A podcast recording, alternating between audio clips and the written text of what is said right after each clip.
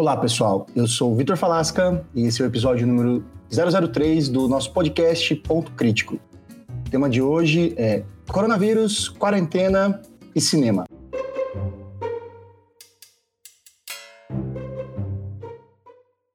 O que é cinema? A resposta mais óbvia é que o cinema é uma sala com uma grande tela onde pessoas vão para se entreter e ver filmes. Mas talvez o cinema não seja somente um espaço, mas esteja ligado especificamente a um instante. Um momento no qual assistimos e ouvimos histórias. Talvez sob essa ótica, o ato de ver filmes não seja tão diferente do início de nossa existência, quando pintamos nossas histórias em paredes de cavernas, ou muito menos os teatros gregos que contavam histórias heróicas de semideuses. Durante os séculos, Várias formas de compartilhar nossas vivências foram surgindo, como a música, dança, pintura, literatura, filmes, séries, novelas, inclusive utilizando diferentes meios para isso, do rádio ao streaming. Todas essas diferentes formas de expressão possuem uma crucial semelhança. Todas baseiam-se em compartilhar parte de nossa experiência humana. Por isso, o cinema não se resume a apenas uma sala com um projetor. Mais que isso, ele é a arte que conecta todo tipo de expressão artística em uma só, e por isso está ligado em ver, ouvir, sentir e, através disso, nos conectar. E para falar um pouco sobre isso, em algumas perguntas, nós trouxemos aqui duas pessoas extremamente conhecedoras do assunto. E eu estou falando de Amadeu Gomes e de Bruno Oliveira. Começando as nossas apresentações pelo Bruno. Olá, Bruno, tudo bem? Seja muito bem-vindo e fale para nós um pouquinho sobre você. Fala, Vitor, beleza? Fala aí, galera do Ponto Crítico, galera que está ouvindo. É, meu nome é Bruno Oliveira, eu sou ator, produtor, produtor audiovisual, produtor de eventos, proprietário da Chipotle Produções e também cozinheiro por terapia. sou um grande fuçador da música brasileira, amante de samba, mas também arranho uma gaita blues. E estou aprendendo a tocar violão. Adoro bichos, tenho um gato e um cachorro e odeio Bolsonaro. Muito bem, muito bem, Bruno. Excelentes observações. Bom, para completar a nossa mesa, então, trago para vocês Amadeu Gomes. Por favor, Amadeu, apresente-se, conte um pouquinho sobre você.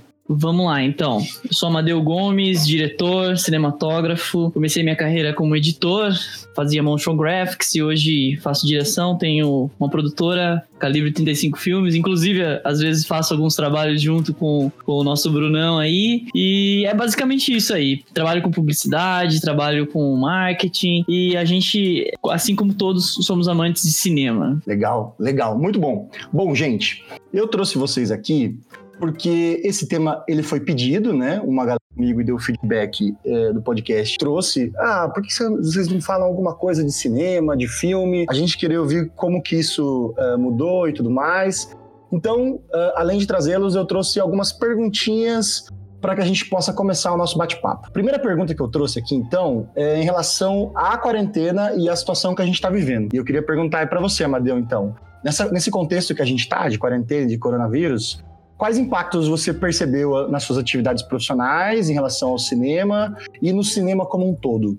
Bom, eu acho que antes de começar a falar um pouco das minhas atividades, a gente tem que tentar analisar o overview de como isso afetou o mercado como um todo. Eu acho que o primeiro sinal, assim, que haveria uma onda, uma onda de impacto bem forte foi o cancelamento do lançamento, né? Aliás, vamos falar em adiamento do lançamento do filme do 007, né? Que foi no começo de março. Naquele instante, a gente tem que lembrar que a gente tinha alguns casos aqui no Brasil, mas não era um negócio muito é, alarmante como, como a gente tem um mês depois. É, e com isso, diversos outros estúdios e outras produções começaram a ser adiadas e canceladas. E a gente pode citar aí o Missão Impossível 7, na qual parte de suas filmagens né, ocorreriam na Itália, né?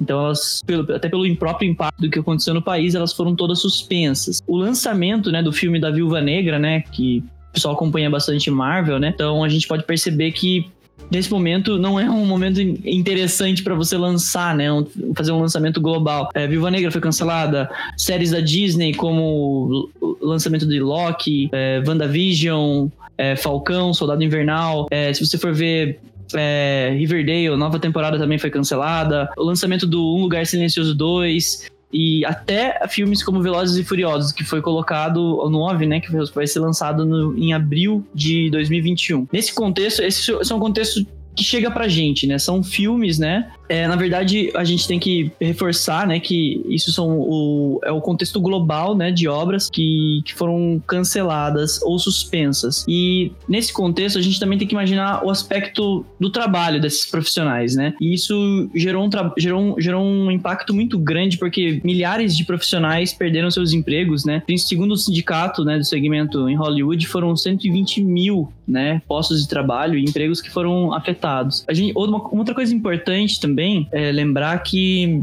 esse ano seria o ano que a China, né, conseguiria ter uma arrecadação muito maior do que o mercado americano. Isso seria a primeira vez que uma outra praça, né, vamos chamar assim, uma outra praça, um outro país, teria, seria mais lucrativo do que o mercado dos Estados Unidos. Isso seria uma mudança de paradigma, até porque você percebe que Hollywood tem se esforçado, né, nos últimos anos para até agradar, né, o mercado chinês e sempre colocando elementos ou personagens com aspectos da cultura chinesa para até atrair o, povo e agradar também as questões culturais, né? Também até para poder passar pela censura, né? Para poder entrar, porque existe um número limitado de filmes que pode entrar no país. Então eles sempre trabalham a questão da, da cultura chinesa de uma maneira bastante especial. É, a partir disso, a gente também tem que analisar também os impactos que vai descendo em cadeia, né? Quando a gente também trabalha na distribuição, vamos pensar assim, é, operadoras né, de salas de cinema foram afetadas, nas quais profissionais, né, que dependem de venda, desde o pipoqueiro que tá lá, né, vendendo, né, e até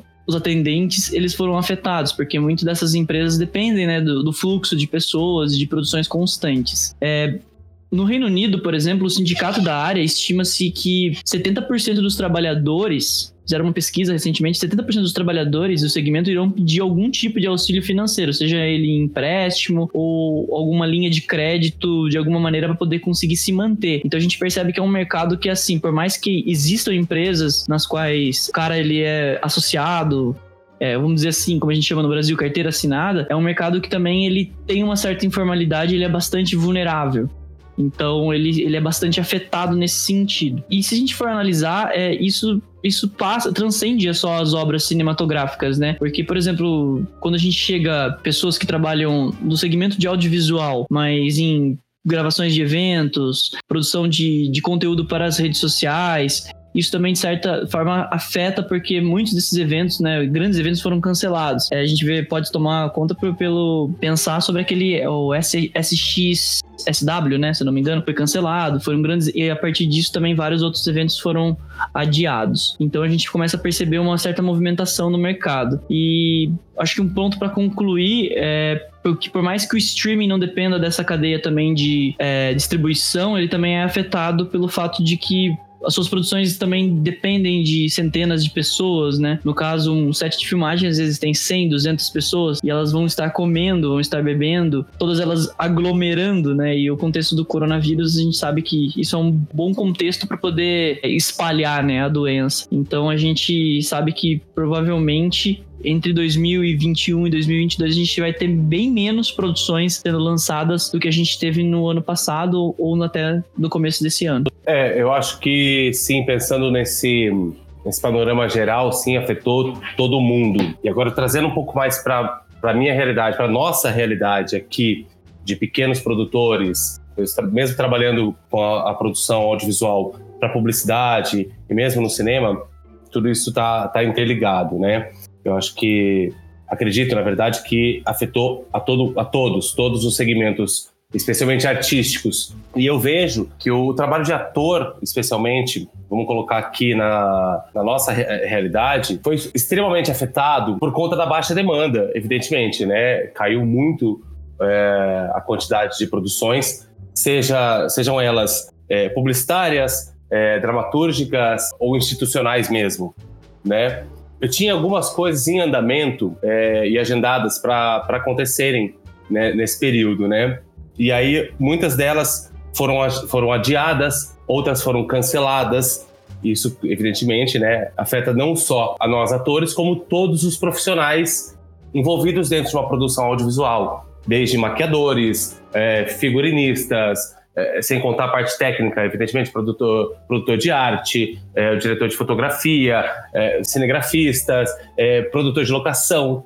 pô, é uma, uma galera, né, que trabalha num set de filmagem. Uma coisa que eu queria saber é como que isso foi absorvido no ambiente profissional de vocês. Por exemplo, nas primeiras semanas, nos primeiros dias do, da quarentena, do lockdown, como é que foi isso? A galera foi absorvendo bem? Foi gradativo? Ou simplesmente começaram a cancelar todos os contratos de uma vez? Como é que foi isso? Isso é uma, uma dúvida que eu tenho aqui, sim. É, cara, para mim foi meio, foi meio abrupto, assim, né? Eu tava em andamento com uma produção, que eu tava gravando, né, como ator institucional, e estava gravando dentro da empresa, né? Era um, era um vídeo, vídeo de treinamento. E eu, eu vi justamente, por mais que para mim tenha sido abrupta essa, essa ruptura, eu vi acontecendo dentro da empresa, porque eu tava lá dentro, né? Tava trabalhando com, com iFood. Então, assim, a gente gravou três dias lá, e no primeiro dia tinha estavam todos os funcionários, no segundo dia já não já boa parte já foi para home office, no terceiro né, já, já não era nem para a gente gravar lá, na realidade, a gente acabou indo com a praticamente com a empresa fechada só para gente. É, isso está colocando um panorama do que eu, do que eu estava vivendo. Mas aí, na sequência, eu te, tenho ainda um trabalho agendado que foi adiado, sabe-se lá para quando, e outros que aconteceram assim, né? Eu fui, fui, fiz o teste, ainda estou esperando a resposta. E, paralelamente a isso, o que acontece? Foram criadas outras alternativas para que o, o mercado não parasse totalmente, para que não pare totalmente. Então, as agências, as produtoras e os próprios clientes optaram por outros formatos, onde foi reduzido o número de profissionais para justamente não haver esse contato, não ter essa aglomeração de gente. A gente sabe que num, num set de filmagem é gente pra caramba, né? Então, algumas empresas optaram pelo motion graphic é, e estão com campanhas no ar, estão lançando campanhas, etc. Ou outros estão fazendo, por exemplo, testes de atores que antes eram presenciais, estão fazendo self-tape. Então o cara me, me, passa o briefing, me passa o roteiro, eu gravo daqui de casa, mando de volta para eles né? Isso também contando com aprovação ou não aprovação. Isso daí também reduz até caixa teste, né? Porque às vezes rolava muito antigamente, né? De chamarem vocês atores para poder apresentar e até o diretor ou algum produtor ficarem acompanhando, né? E o fato de você mandar o self-tape reduz esse custo também, né? Nesse caso. Exato. Isso, isso sim reduz é, para eles, sim, esse custo. Por outro lado, essa ação, né, do, do, do self-tapes já tem acontecido há algum tempo, não é só por conta da quarentena. Claro que cresceu exponencialmente, né? Mas já tem acontecido antes e existe também uma, uma briga, vamos colocar entre aspas aí, para que seja pago o cachê teste mesmo a gente fazendo self-tape, entende? Porque é, é, é, uma, uma verba prevista no orçamento da, das produtoras e, e, e os clientes sabem disso, né? É, explica, explica pra gente, pra quem não entende nada de cinema nesse sentido técnico, tipo eu, o que, que é um self-tape? O que, que é isso que você tá falando? O self-tape nada mais é do que um vídeo feito em casa, com o próprio celular, é, na, eu mesmo gravando, né? Então, esse é o, é o, é o formato do self-tape que as, as produtoras e clientes estão tem solicitado ultimamente. E, inclusive, inclusive assim, algumas, é, alguns clientes, algumas produtoras, etc., estão propondo que os filmes que, que irão para o ar em breve já sejam produzidos desta forma. Vou dar um exemplo, eu participei de um, de uma empresa de telefonia, onde no roteiro tem um cara lá assistindo a um filme e de repente ele começa a chorar e ouve-se a voz da mulher dele. Pô, você tá chorando? Né? É quando revela a cena, abre a cena, você vê que o cara tá sozinho em casa e a mulher tá sozinha na casa dela. Então ambos estão assistindo o mesmo filme, só que em lugares diferentes, em lugares separados. Que é muito interessante, por um lado, né? É, é como, como os produtores estão se reinventando, estão criando novas alternativas de, de, de, continuarem produzindo dentro dessa, dessa atmosfera, dentro disso que a gente tá vivendo, dessa quarentena, né? É até, até um contexto que a publicidade ela utiliza muito de elementos que fazem as pessoas sentir uma certa empatia, né? Por exemplo, quando você coloca uma situação assim, você tá também conversando com todo mundo que tá passando por uma realidade de isolamento. Então isso talvez tenha um apelo comercial, né? Então eu acho que às vezes essa linguagem, por mais que ela seja uma linguagem tecnicamente amadora, ela conversa emocionalmente, né, com, a, com o que as pessoas estão passando, né? Exatamente. Ela dialoga diretamente com o seu público, né?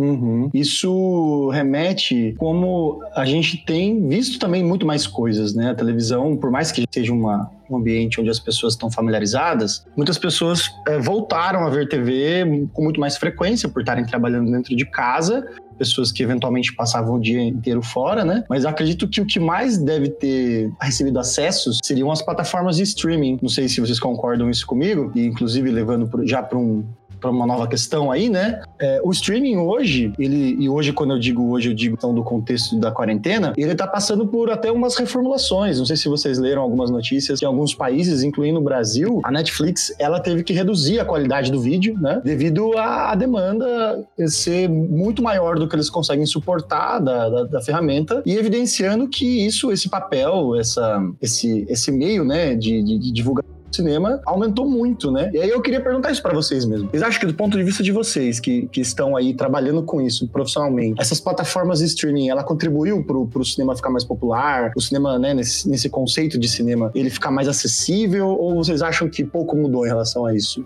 Olha, Vitor, eu vou parafrasear o velho companheiro de cela do Goreng no filme O Poço com a seguinte fala: Óbvio. É, é claro que, que sim, né? É, popularizou o, o cinema.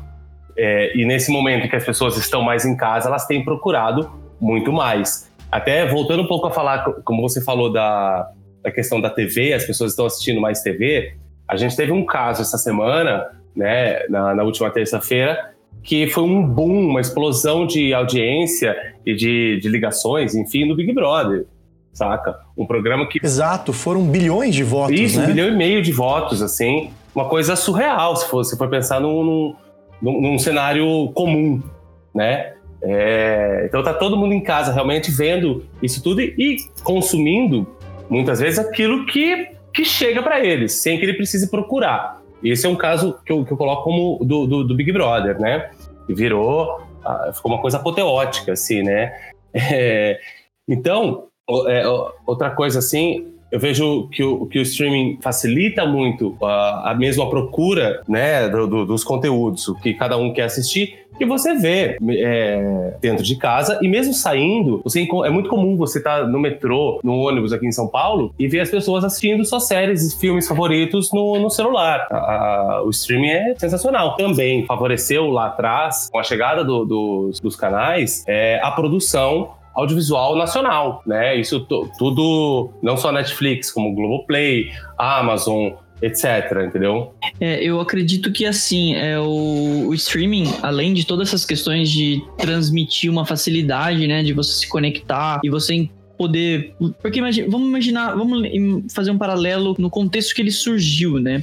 Paralelamente lá em 2011, 2010, quando o Netflix foi inovador no sentido de oferecer um conteúdo on demand, né? É, imaginamos que naquele contexto é, haviam as TVs pagas nas quais vocês tinham canais, tinham canais de filmes, canais de documentários e eles passavam uma programação linear. O streaming ele surge com uma possibilidade de dar autonomia, né, para o espectador se conectar ao que ele quer ver na hora que ele quiser.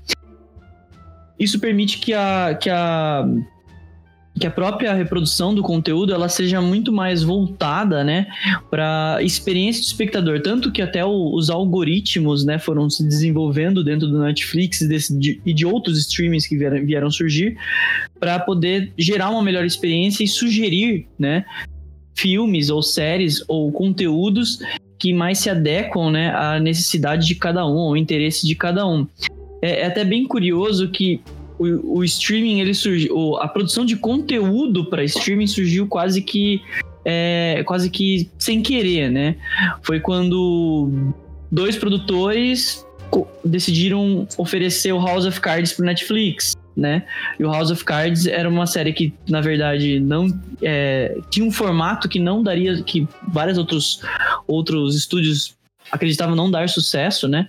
Na TV americana e tal. E o Netflix abraçou. A partir daquele momento, né, em 2011, 2012, é, a gente teve uma ascensão né, desse, desse mercado. Né? Se você for avaliar, por exemplo, a, o crescimento do, do, do streaming é, no, no nesses últimos anos é, é, é uma coisa absurda, uma coisa mais de 500% a cada ano, a, cada ano não, desculpa, mas no todo período.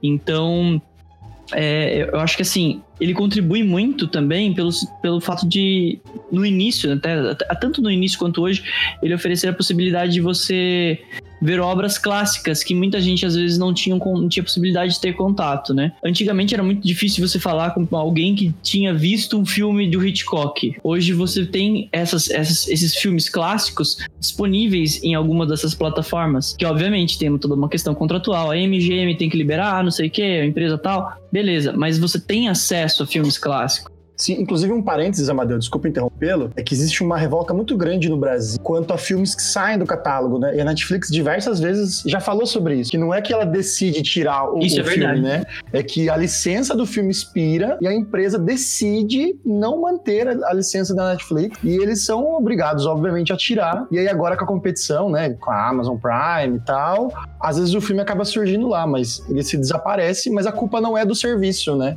Por si só, né? Mas dessa relação. É, é uma relação comercial, porque quando a gente começa a analisar que o Netflix ganhou um mercado que era das TVs pagas, né? Por até ser mais barato e tal, ele, ele começa a chamar a atenção de outras concorrências, concorrências, né? Amazon Prime começa a surgir, Apple TV e agora Disney Plus, né? Então, é, acaba sendo uma disputa comercial que eu, eu acho que, em certo ponto, é interessante pela, pela questão de você ver conteúdos originais, porém, é, é, é complicado você imaginar isso porque, de certa forma, a, as produções mais clássicas elas vão ficar perambulando sobre quem tem o melhor contrato, né? Então, acaba sendo uma, coisa, uma, uma questão meio assim, né? É, eu acho que dentro disso tudo, Netflix, Amazon Prime, etc e tal, oferece algumas coisas e por outro lado, nesse período ainda de, de quarentena, é muito interessante que alguns diretores e cineastas, etc., disponibilizaram vários é, é, conteúdos para que a galera tenha acesso. Foi o caso. Diretores independentes, assim, tipo diretores independentes? Não só independentes, Amadeu, é, também, né? Até porque para deixar o conteúdo disponível para a galera assistir mesmo, que não seja só, só ou apenas nos cinemas ou nos festivais, né? É o caso do festival É Tudo Verdade, um festival internacional de documentários que esse ano, por conta do, do, do coronavírus, foi, ganhou sua primeira versão online. Né? O idealizador do, do, do festival, o diretor, é o Amir Labak, né, cineasta. Ele fez um, um, um, seguinte formato: dividiu o festival em duas etapas. Na primeira fase, é, são todos documentários, né? Os documentários ficarão disponíveis num festival digital, que é até dia 5 de abril, inclusive até depois de amanhã, nos sites do Itaú Cultural e da, da SP Cine Play, tá? Isso tudo gratuitamente. É, e algumas obras vão ficar disponíveis até junho, tá? Inclusive, eu achei isso brilhante, né? Porque eu acho que o, o, mercado de documentários, assim, tem um público relativamente pequeno, vamos dizer, né? Não, é não existe uma procura muito grande por alguns títulos, né? Documentários, etc. Esse festival vem para meio que entregar pra galera, assim, né? Eu acho legal falar sobre isso, porque é uma puta iniciativa fantástica, assim, do, do Amir. E queria também pontuar e colocar, assim, como uma indicação, que eu tava vendo a programação, tá foda, assim, tá incrível. E entre eles eu destaco, cara, um filme que é intensamente perturbador, que é o Nós que Aqui Estamos, Por Vós Esperamos. Quero até rever, cara. É legal ver logo, porque tá liberado até esse domingo, aqui, depois de amanhã. A gente pode colocar o link depois na descrição do Spotify e das outras plataformas, que a pessoa pode acessar lá, fica bem bacana. Manda para mim depois, eu coloco lá. Mando, mando sim, mando sim. Outra coisa é que um, o diretor também do, é, de documentários, o Paulo Caldas, ele tá disponibilizando uma consultoria de, ro de roteiros online. Ele tá no. Dá uma olhada depois, eu também mando para vocês, no Instagram dele, que é Paulo Caldas Filmes. Ele tá dando uma, uma consultoria de roteiros. Acho que é bastante interessante para quem, quem trabalha, para quem escreve, para quem produz dar uma olhada, trocar uma ideia, etc, entendeu? Tem, você, você comentou algumas plataformas, eu acho interessante a Short Film of the Week também, que eu acho bem bacana, assim, que sempre eles estão passando curtas-metragens, às vezes até premiados em alguns festivais e disponibilizando para o público. Então você começa a ter acesso a produções do mundo inteiro, né? E como são produções menores, vamos dizer assim, né? Produções, você consegue uma percepção do que como, de qual onda o, o, cinema está, está, está caminhando, porque a gente tem que lembrar que muito do, do que o cinema mainstream é, se utiliza vem do cinema experimental, né? Vem do cinema é, que às vezes é feito com pouco recurso, que às vezes utiliza aquilo no máximo para poder extrair alguma linguagem diferente. Então eu acho bacana tentar também ir para esse caminho, porque tem, tem as possibilidades por aí. É só. A gente até brinca, até só dar um Google, né? Mas a gente vai colocar também né, na descrição, eu até vou passar passar assim pro, pro Vitor aqui pra gente poder ter pontos importantes assim para poder contribuir com, com essa dinâmica. Não, ótimo. Isso tudo faz a gente pensar na próxima pergunta, que é sobre uh, as percepções e as hipóteses que vocês têm em relação ao cinema uh, e até ao trabalho de vocês com o cinema após toda essa crise, né? O mundo pós-coronavírus é uma pergunta que se faz em todos os ambientes, que se, se, fala, se discute, até dentro das próprias casas, né? O que será o mundo após tudo isso? Mas e para vocês? As hipóteses em relação tanto ao cinema de maneira geral, quanto ao cinema uh, profissional para vocês, né? Audiovisual, né? O audiovisual caso. de vocês, isso, bem corrigido. É, como, como será? É, é, eu acredito que a gente tem dois panoramas, assim, que eles são um pouco é, dissoantes, assim. É, é, óbvio que a gente está fazendo um exercício de futurismo, né? A gente está especulando bastante sobre como, como as coisas vão se dar. Não sei quanto tempo, a gente ninguém que sabe quanto tempo essa quarentena vai, vai durar, mas eu acredito que no mercado de publicidade, as empresas elas precisarão vender, né? Elas precisarão se reposicionar no mercado e precisarão, precisarão se re recuperar aquelas perdas que elas tiveram durante o momento da pandemia. Nesse contexto, a publicidade ela surge com uma excelente ferramenta. Então, eu acredito que ela pode haver uma efervescência dentro desse, desse mercado, nesse contexto, assim. Óbvio que a gente vai ressignificar muita coisa, porque é, eu até fiz até um texto recentemente pensando sobre isso, que a gente também tem que, nesse momento de pandemia, né, tentar desapegar, né, da realidade que a gente tinha no passado. Aquela, aquela realidade que a gente tinha no passado, ela morreu. Eu sei que eu me sou um pouco apocalíptico, mas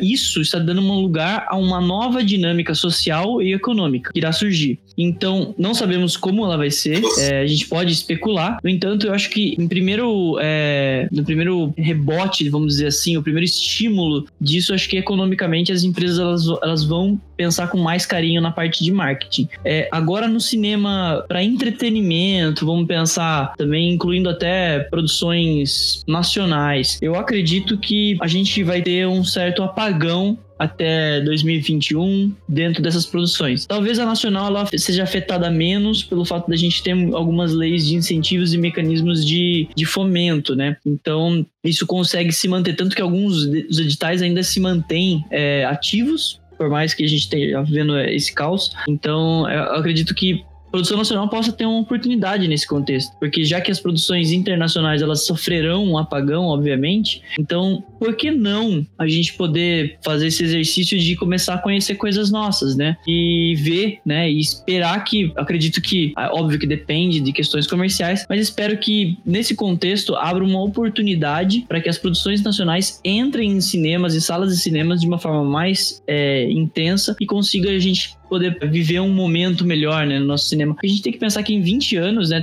de todas essas é, leis que a gente tem hoje, elas possibilitaram uma ascensão do cinema brasileiro em termos de quantidade de produção. A gente ganhou vários prêmios importantes, né? A gente pode ressaltar, né, o Aquarius, né, o, o próprio Bacurau, que foi bastante visto por muita gente, a gente pode talvez ter uma ascensão do cinema nacional nesse contexto. É, e, e pensando nisso, até seguindo essa, essa sua linha de raciocínio, Amadeu, eu tava vendo que a Ancine criou medidas emergenciais que, que mal bem influenciarão a produção audiovisual pós-pandemia, né? Quais foram as medidas? Eu selecionei alguns parágrafos aqui que eu acho que é bastante importante essa questão.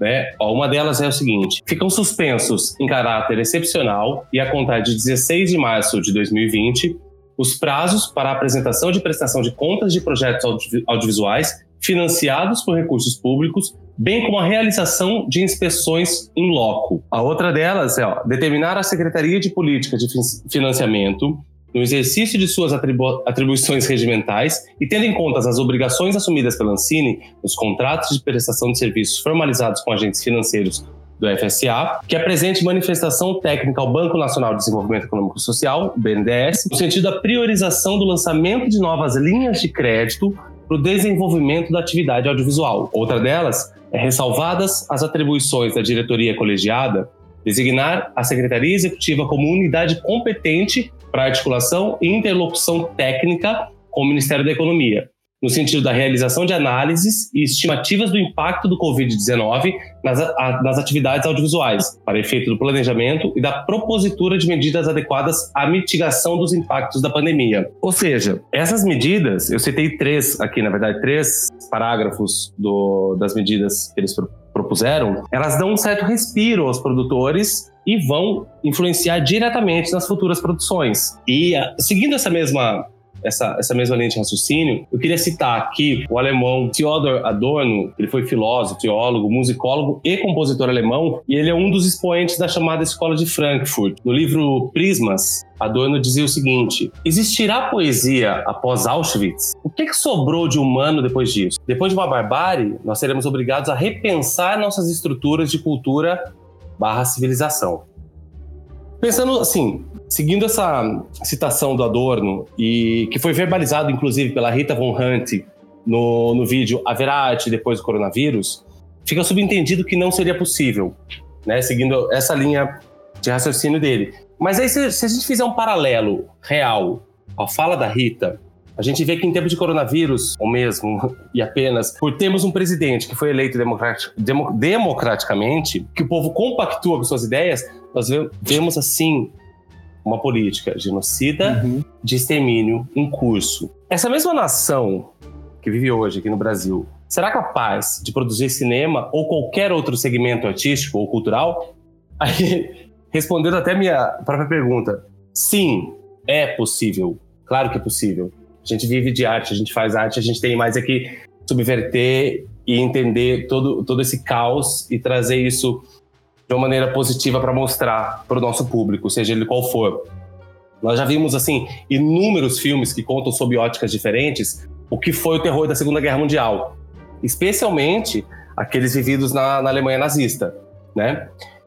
Eu queria citar aqui alguns exemplos de narrativas que eu considero brilhantes, assim, feitas no cinema me permitiu espaço ainda, é, quero citar, vou citar três, mas começando por A Vida é Bela, do Roberto Benini, de 99, clássico, né, com sete indicações ao Oscar, ainda levou os prêmios de melhor filme estrangeiro, melhor trilha original e melhor ator para Roberto Benini. Assim, um filme necessário, todo mundo precisa ver, né? É, outro deles é o Pianista, do Polanski, é um clássico, né? Incrível. Assim. É, e um, Fantástico. Um, um, ponto curioso que você falou, assim, se você, aproveitando esse gancho de você analisar que durante a barbárie, mesmo durante do, o, esse contexto de caos e nas quais os direitos humanos eram afetados, eram provocados, né? Eram, a todo momento, a arte ainda existia. Né? Se a gente for analisar também até as próprias obras do Brecht, né? Que ele fez aquela peça é, Terror e Miséria no Terceiro Reich, durante a própria, o próprio contexto da Alemanha nazista, o cara foi fazer uma peça para provocar o Reich nos anos 30.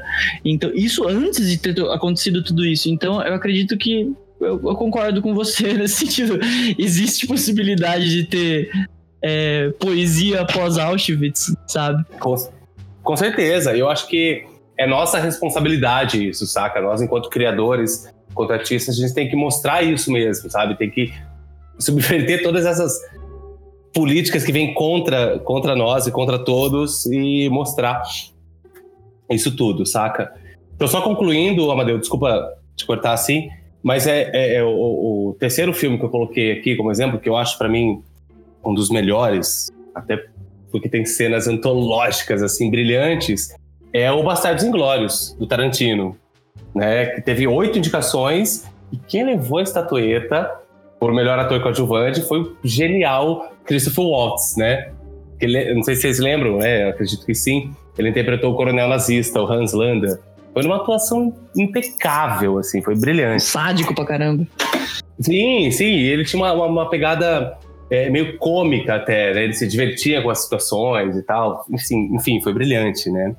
Então eu coloquei três exemplos de que é possível sim fazer arte uhum. depois de um período caótico, né? É, esses são só três que eu considerei assim por roteiro, direção e atuações fabulosas, né? Mas tem outros, outras dezenas de, de filmes, de textos, né? Como você citou do Brecht, por exemplo. É, tem muita coisa aí que deve ser, deve ser estudada, saca? Aqui mesmo no Brasil a gente teve o Vianinha, né? O Duvaldo Viana Filho, com o Rasga Coração, que também, né, no, no período da ditadura, escreveu durante, inclusive, né? Assim como o Brecht. Enfim. O, o, cinema italiano também, né? Se você for pensar, o cinema italiano teve é, um grande desenvolvimento após a Segunda Guerra, né? E era um cinema que era feito, assim, de uma forma quase que artesanal, né? Tem, inclusive, até hoje, né? A, chamada Cinecittà, né? Ela é hoje um lugar turístico, mas ela havia tinha um tamanho de produção, é, a chamada a Hollywood de, da Itália, né? A Cinecittà, ela tinha produções maiores até do que própria Hollywood, né? Que até depois chegou a originar, né, os, os spaghetti western e tal. Então, é, e assim, imaginar que a Itália era um país assolado pela Segunda Guerra, né?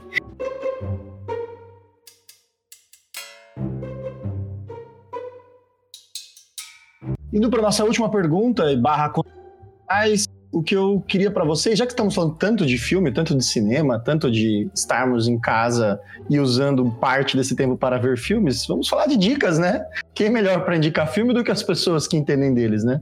Então, começando pelo Bruno, Bruno, o que, que você indicaria para o pessoal que ouve a gente para assistir agora nesse período de quarentena que tá em casa, que tá ali todo, às vezes até entediado, ou nervoso, ou aflito? O que, que a gente pode fazer? O que, que a gente pode assistir, hein? Cara, eu tenho algumas sugestões é, que não não, não, não, não, se apegam apenas a esse período, mas assim, para sempre, né? Que são filmes para vida. É, eu digo, cara, Bacurau, tem que ver Bacurau. É, acho que o Parasita, Coringa, o Poço. Porque assim, eu, coloco, eu coloquei esses aqui em questão, porque na verdade eles colocam a, a, a diferença de classes que são esmagadas pelo capitalismo e a resistência do povo. Especialmente o Bacurau, saca? Acho que esse o Bacurau a gente tem que levar para a vida realmente, porque é um filme absolutamente necessário, sabe? É curioso porque eu assisti o Bacurau na mesma semana, é, poucos dias após rolou aquela, abre aspas, higienização provocada, é, que foi que aconteceu, essa higienização que aconteceu na, na favela de Paraisópolis, saca? Quando eu assisti o Bacurau, eu falei, caralho, aquilo tá, isso está muito mais próximo da gente do que a gente imagina. E por isso eu acho que assim, a gente tem que levar para a vida, tem que levar para sempre, entender o que tem acontecido politicamente no Brasil e no mundo, sabe? É absolutamente necessário. Assim como o Parasita, que também mostra justamente essa diferença de classes. É, e o Coringa também, né, pô?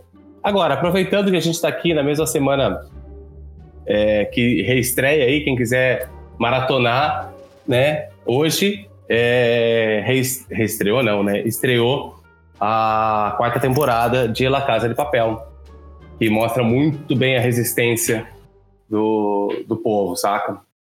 Acho que é isso. Essa daí tá sempre em alta, né? Tá em Netflix. Alta. Tanto que tá na quarta ou quinta temporada? É, na verdade, acho que é a terceira temporada que foi dividida em algumas partes, né? Foi uma primeira temporada completa e a segunda dividida em duas, e essa acho que é a quarta parte, se eu não me engano. E você, Amadeu, o que, que, que, você indica pra galera aí? Bom, eu vou indicar dois filmes, né? É, um acho que tem a ver com esse contexto de pandemia, né? Uma comédia indiana chamado Preso em Casa, é, na qual o personagem ele decide, né, por uma questão pessoal, é, não sair de casa e a partir disso coisas começam a acontecer. Então ele, essa, esse filme tem um, toque de suspense, né? Então. E bem, bem apropriado, né? Pro é, então, é, um, é, um estudo, é um estudo comportamental bem, bem curioso, assim. É, Bem, é, bem, é, bem, é bem divertido, é comédia. Um filme que particularmente eu gosto bastante, que eu acho que, até pela questão emocional que a gente anda vivendo, né? Eu não sei vocês, mas particularmente a gente, através de estarmos isolados, né? a gente acaba passando picos, né? Momentos que a gente tá muito tenso, outros momentos a gente tá bem. E esse contexto de isolamento ele acaba afetando muito o nosso psicológico. Então acho que como tem essa montanha russa emocional, eu vou indicar algo que tem a ver com, com, essa, com essa questão. É um filme chamado Relatos Selvagens, é um filme argentino, né, do Damien Zifron. Ele, tipo assim, é praticamente como se fossem seis curtas-metragens colocadas em um filme só. Contam histórias do cotidiano na, nas quais os personagens ficam nervosos e eles ficam, resumindo, eles ficam putos por algum motivo, entendeu? Eles ficam no limite, né, da sua, da sua sanidade, né? Da sua razão e partem para, para um nível mais extremo, até de violência, enfim. Eu acho que é, um é, é uma forma bacana de você refletir até sobre o, o seu estado emocional nesse contexto. E onde encontra esses dois filmes, é? hein? Onde encontra esses filmes? O Preso em Casa tem no Netflix e o Relatos Selvagens, aí eu acho que vai ter que procurar na internet, baixar, não sei, fazer uma... Encontrar vias, alternativas. alternativas pra dar uma procurada. para encontrar. Que os do Bruno, acho que todos, né? São, tirando o Posca da Netflix, tanto o Coringa quanto o Bacurau e qual outro que o Bruno você disse, Bruno? Bacurau? Eu falei do Bacurau, Parasita. Parasita. Só, só sob demanda, acho que tem na, no Now, não tem no, no, em alguma outra coisa assim, ou vias alternativas, e não sou eu que vou julgar alguém por isso, pode ter certeza. É. Mas esses, esses três que eu citei, o Bacurau, o Parasita e o Coringa, eles estão disponíveis no Telecine, né, on demand, que tá aberto, né? tá aberto. Ah, isso é muito tá bom. Aberto. Isso pelo menos. É, eu tô até querendo fazer isso, porque tem um esquema lá de 30 dias grátis, etc e tal. Sim. Eu vou deixar disponível na descrição do, do episódio os links de todos os trailers e dos, dos links do que vocês falaram para o pessoal ter acesso. Mas eu também tenho dica, gente. Também tenho dica, eu queria dar uma dica aí. Na verdade, são duas dicas. A primeira dica que eu queria deixar para o pessoal é uma, são séries, na verdade, né? É um de curtas e um série mesmo. Pegando um pouco ponte aí do que o Bruno disse do Poço, eu queria indicar uma série nacional chamada 3%, para quem não assistiu ainda também na Netflix, que também faz um debate sobre recursos, que evidencia aí uma série de, de problemas na sociedade e como as soluções que eles encontram. E além disso, eu queria também é, dar a dica de uma também que tem na Netflix que fala sobre o Death, Love and Robots, que é uma série de curta-metragens aonde eles debatem inúmeros temas e que são ótimos, uh, vamos dizer assim, inicializador de conversas no tempo de quarentena. Você vai lá, assiste uma, um, um curta e debate sobre ele depois. Bom, mas é isso, gente. Nós iremos para as considerações finais e eu gostaria de inicialmente agradecer a presença de vocês e que vocês foram muito importantes para essa discussão e para o tema que foi sugerido pelos nossos fãs, nossos primeiros fãs aí. Então é isso, gente. É, Bruno e Amadeu, muito obrigado. Se vocês quiserem falar alguma coisa de considerações finais, está aberto aí a palavra. Primeiramente, eu agradeço aí a oportunidade, Fox, de a gente poder compartilhar, né, todo esse esse conhecimento e também é, fazer esse exercício um pouco de futurismo, né? Da gente poder imaginar como vai ser o mundo pós-pandemia. Eu acho que o debate foi bacana, eu acho que a gente. É importante a gente se reunir da forma que a gente consegue fazer nesse contexto. E agradeço bastante. Estou bastante contente com, com a possibilidade. É, cara, Vitão, brigadíssimo pela, pelo convite. É, eu achei brilhante, achei muito massa esse nosso bate-papo. Eu acho que ele é absolutamente necessário, sim, não só entre nós, mas entre todos que ouvem e que consomem essa, essa arte, a sétima arte, né? É muito importante pensar nisso, não só enquanto entretenimento, mas enquanto um, um, uma indústria que funciona, que gera emprego, que gera milhões de empregos, não só no Brasil, como no mundo todo, né? E é um dos principais empregadores né, no, no Brasil. Queria aproveitar, inclusive, é, que acho que é legal para todo mundo assim estudar um pouco a história, né? Para aqueles que não, não sabem, não conhecem, coisa e tal. É, procurem filmes que, que façam referências históricas, é, por mais pesado que seja nesse momento. É, acho que é importante a gente entender o que está acontecendo para ficar mais leve depois. Enfim, muito obrigado mais uma vez pelo convite, foi uma delícia. Espero que todos reflitam e assistam os filmes que estão aí em cartaz. Bom, pessoal, nosso episódio fica por aqui. Não esqueçam de se inscrever no nosso canal no YouTube, no Spotify, no Deezer e também no podcast da, da Apple, que eu não lembro o nome agora, mas deve ser podcast. mas é isso, gente. E até mais. Uh, até o próximo episódio e tchau!